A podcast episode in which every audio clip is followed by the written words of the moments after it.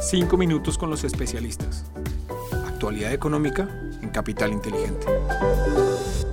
Hola, ¿qué tal? Un saludo muy especial para todos. Hoy es lunes 2 de mayo de 2022. Les acompañamos Lizeth Sánchez y quien les habla Juan José Ruiz y les damos la bienvenida a 5 minutos con los especialistas. Este es el podcast de análisis de la actualidad económica de la Dirección de Estructuración en Mercado de Capitales de Bancolombia los datos económicos más importantes de la semana.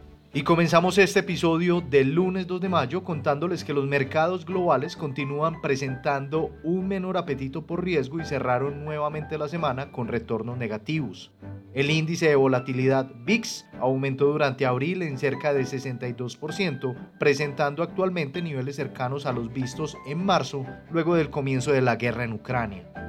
En términos económicos, los datos en Estados Unidos reflejaron sorpresas, reportando una contracción de 1,4% en su PIB anual durante el primer trimestre. A nivel local se conoció que la tasa de desempleo durante marzo de 2022 fue del 12,1%, inferior en 2,6 puntos porcentuales a los 14,7% de marzo de 2021, lo que evidencia una mejor situación de la actividad económica del país. Además, el viernes pasado el Banco de la República incrementó en 100 puntos básicos la tasa de interés, alcanzando el 6% debido a las mayores presiones observadas sobre la inflación. Desempeño de los mercados internacionales. En el contexto internacional, el dólar medido a través del índice DXY, que mide su comportamiento frente a las principales divisas del mundo, aumentó durante la última semana en 1,72% hasta los 102,96 puntos. Este aumento fue provocado principalmente por una fuerte devaluación tanto del euro como de la libra.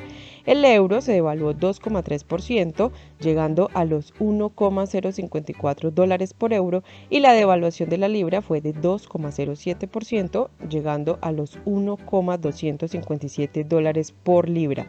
En cuanto a la renta variable internacional, resaltamos que los principales mercados globales presentaron resultados negativos durante la última semana.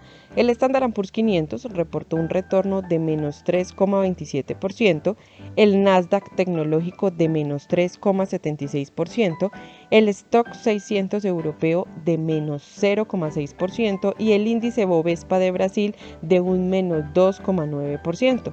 En cuanto a la renta fija internacional, los tesoros de 10 años continuaron su tendencia alcista cerrando en 2,94% y registraron una variación de 4 puntos básicos frente a la semana inmediatamente anterior. Desempeño de los mercados en Colombia.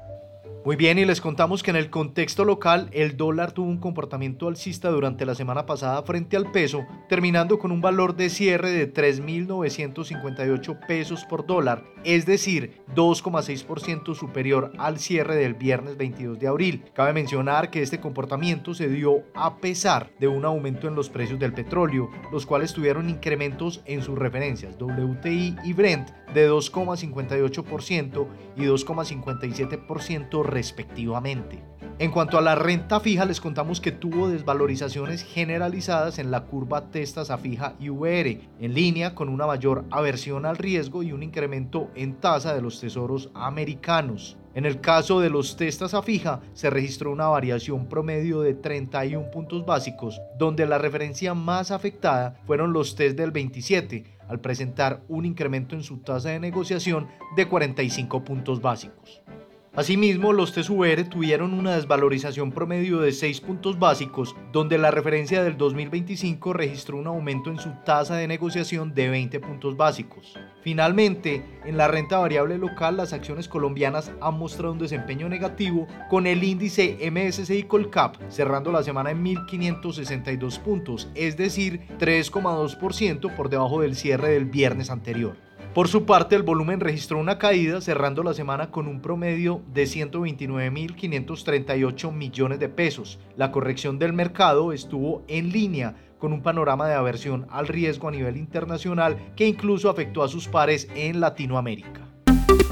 Oportunidades de inversión para esta semana. Para finalizar, les contamos que en la renta fija internacional seguimos recomendando títulos indexados a tasa flotante y baja duración, procurando tener una baja sensibilidad frente a los movimientos de la curva de rendimientos de los tesoros.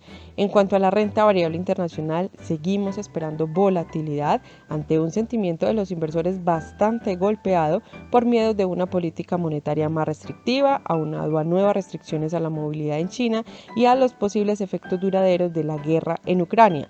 Ante este contexto nos mantenemos entonces neutrales en el activo de renta variable internacional y favorecemos un balance entre compañías de calidad y de valor como estrategias núcleo de nuestros portafolios con un ligero sesgo hacia mercados desarrollados e implementamos estrategias satélites de corto plazo ante movimientos abruptos de mercado.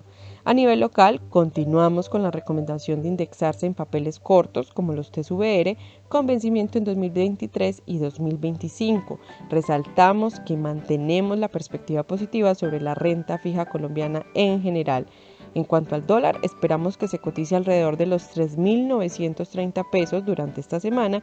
Y por último, en cuanto al índice MSCI Colcap, esperamos que el tono del mercado internacional siga marcando la tendencia del mercado local, tal y como lo hizo la semana pasada, pero resaltamos que de ver un buen comportamiento en commodities, el índice podría haberse beneficiado en sintonía a como lo ha venido haciendo la región durante este año.